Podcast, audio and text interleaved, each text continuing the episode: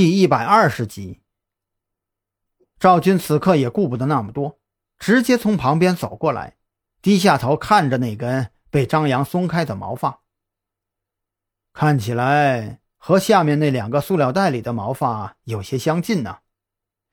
对呀，张扬缓缓站起身，轻手轻脚的退了回来，这才松了一口气。是我大意了，我以为这是凶手不小心留下的罪证。可却没有想到，凶手竟然这么狡猾。他留在一楼的那两个塑料袋不过是诱饵，为的就是让我们看到摆在这里的毛发。这是特别为我们特侦局准备的东西啊！张扬嘴角勾起，他想笑，可却又笑不出来。他喜欢这种挑战，但另外一方面，这种挑战往往是需要拿命去搏的。为我们准备的。赵军眯起眼睛，这根毛发如果不是有着敏锐的洞察力，根本就发现不了。从一定程度上来说，还确实是为你准备的呀。赵军到现在还没有按照张扬说的去找李栋，不过这个时候，李栋却已经从楼下跑了上来。你的耳朵还是像原来那么灵啊！赵军回到楼梯口。指着这一边的安全通道，去找防爆队吧。我检查过了，那下面确实隐藏着一颗炸弹，是高手弄出来的，我或者你的人都没有办法搞定。李栋还是去亲自检查了一遍，双手按在满是血污的地上，盯着木板的下面看了好一会儿，这才缓缓的起身。朗氏炸弹属于液体炸弹。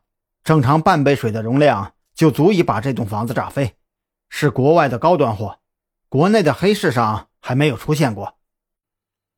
李栋缓缓走了回来，这个木板你们就先不要碰了，这炸弹的触发方式你们都懂的，稍微一点微小的震动都足以引爆它。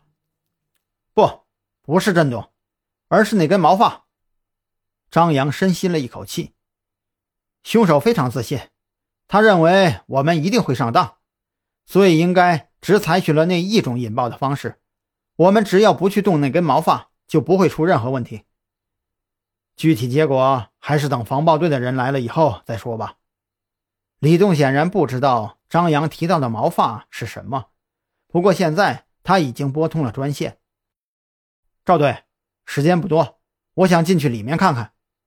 张扬指了指里面的两扇房门。不等防爆部队了，赵军有些意外。